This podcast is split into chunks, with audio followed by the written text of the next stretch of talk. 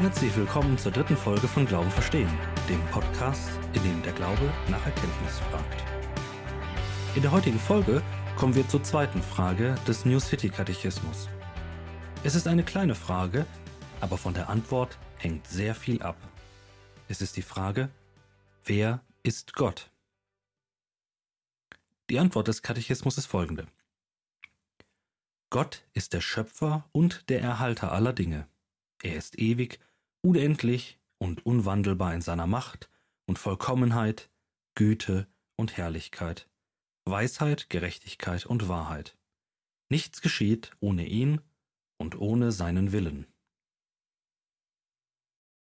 Mit anderen Worten, Gott ist einzigartig. Er ist mit nichts zu vergleichen, was uns umgibt. Was macht ihn denn so einzigartig?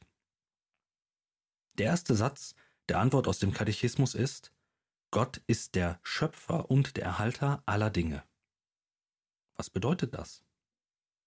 Christen glauben, dass die Welt, die Natur, das Universum und alle Naturgesetze nicht ein Produkt des Zufalls sind. Das Universum ist nicht einfach da. Vielmehr ist es Ausdruck von Gottes unvorstellbarer Macht, seiner Weisheit und Schönheit. Ein wichtiger Punkt ist hier, dass Gott als Schöpfer allem Geschaffenen gegenübersteht. Anders gesagt, alles, was wir sehen, existiert nur, weil Gott es will. Andererseits ist Gott auf nichts angewiesen, um selbst zu existieren. Zwischen Gott und der Welt besteht ein unendlicher Unterschied. Warum ist es wichtig, von Gott als Schöpfer zu sprechen? Nur weil die Welt durch Gott geschaffen ist, hat sie ein Ziel. An Gott als Schöpfer zu glauben bedeutet, dass er die ganze Welt und auch mein persönliches Leben auf ein Ziel hin ausgerichtet hat. Dein Leben ist nicht das Produkt des Zufalls, sondern Ausdruck von Gottes Schöpfungswillen.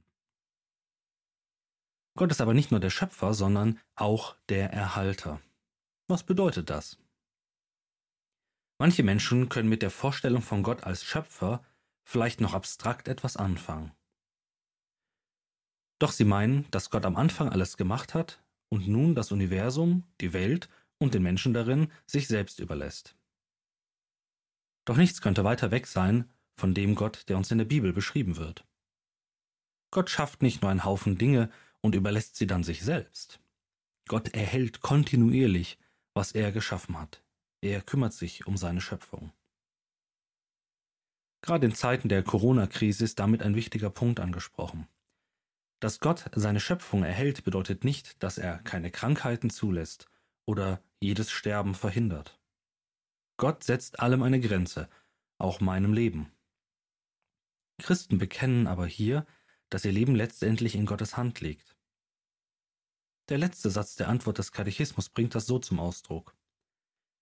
Dort heißt es, nichts geschieht ohne ihn und ohne seinen Willen.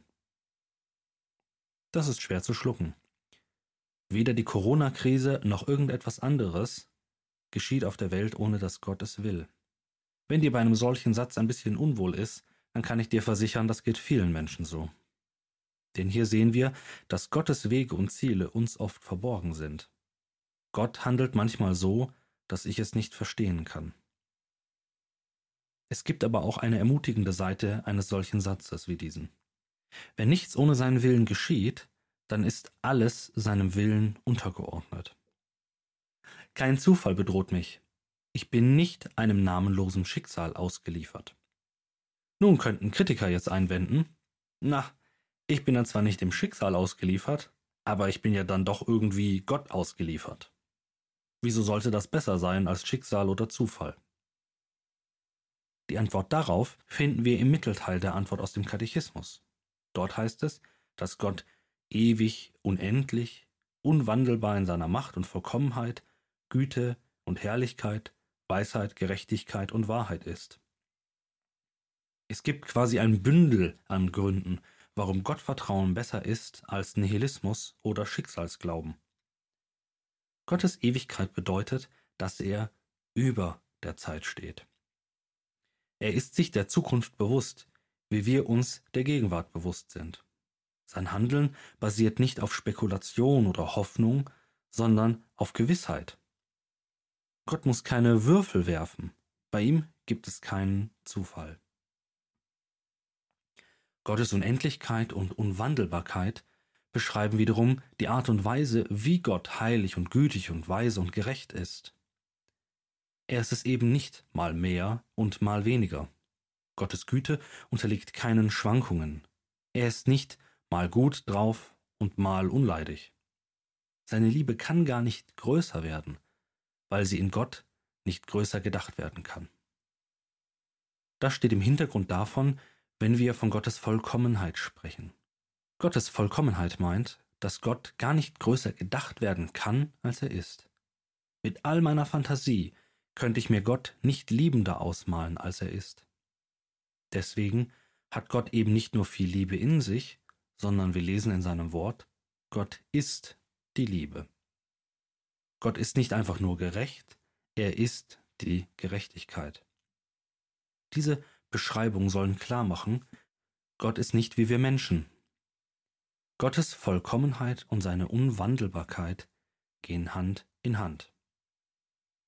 Lass mich dazu ein kleines Argument dafür vorstellen, warum Gottes Vollkommenheit und seine Unveränderbarkeit nicht trennbar sind. Ein vollkommener Gott kann sich nicht verändern. Denn jede Veränderung ist entweder eine Veränderung zum Besseren oder zum Schlechteren. Nun kann ein vollkommener Gott nicht besser werden, denn er ist ja schon vollkommen. Schlechter kann er aber auch nicht werden, sonst wäre er ja nicht vollkommen. Also, Gottes Vollkommenheit und seine Unwandelbarkeit und Unveränderbarkeit sind nicht auseinanderzureißen. Gott ist beständig, und das ist die Grundlage unseres Glaubens.